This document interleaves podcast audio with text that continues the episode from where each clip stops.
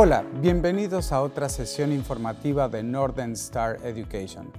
Hoy vamos a hablar de cómo aprovechar los tiempos libres y sacar el mejor provecho durante el tiempo de estancia de tu programa en el extranjero. La pregunta que me hacen los estudiantes es, ¿me dejan salir en los tiempos libres?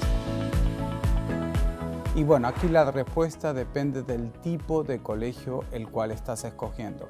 Normalmente en los internados las actividades están incluidas durante todos los días, después de las 2 y media de la tarde hasta las 5 de la tarde, luego siguen con la cena y también tienen actividades preestablecidas durante los fines de semana, incluyendo un viaje de esquí, de snowboarding, deportes, artes, conciertos, lugares turísticos, etc.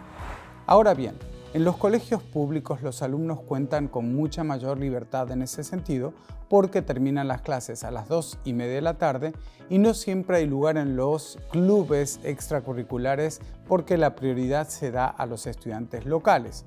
Por lo tanto, tienen más tiempo libre de poder recorrer la ciudad haciendo uso del transporte público para visitar lugares. Ahora, las preguntas de las mamás es, ¿pero quién supervisa a mis hijos, a los estudiantes, durante los tiempos libres?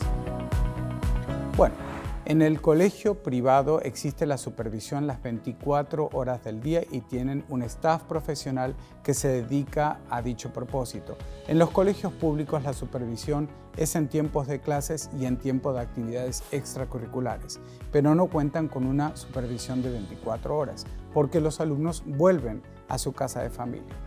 Entonces, si les toca elegir y aprovechar el máximo en su tiempo libre, lo importante es investigar y planificar en base al tiempo total de su estancia en el extranjero.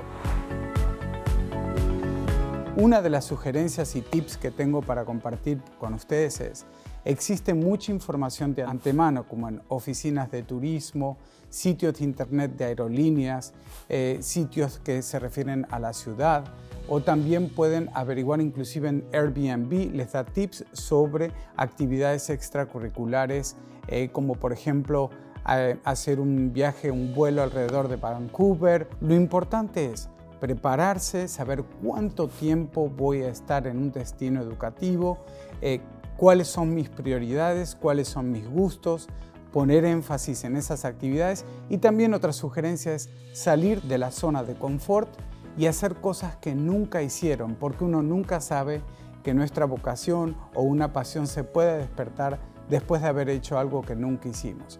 Un punto importante y otro consejo que les doy es si piensan tomar vacaciones para hacer una actividad específica, tienen que avisar con tres semanas de anticipación.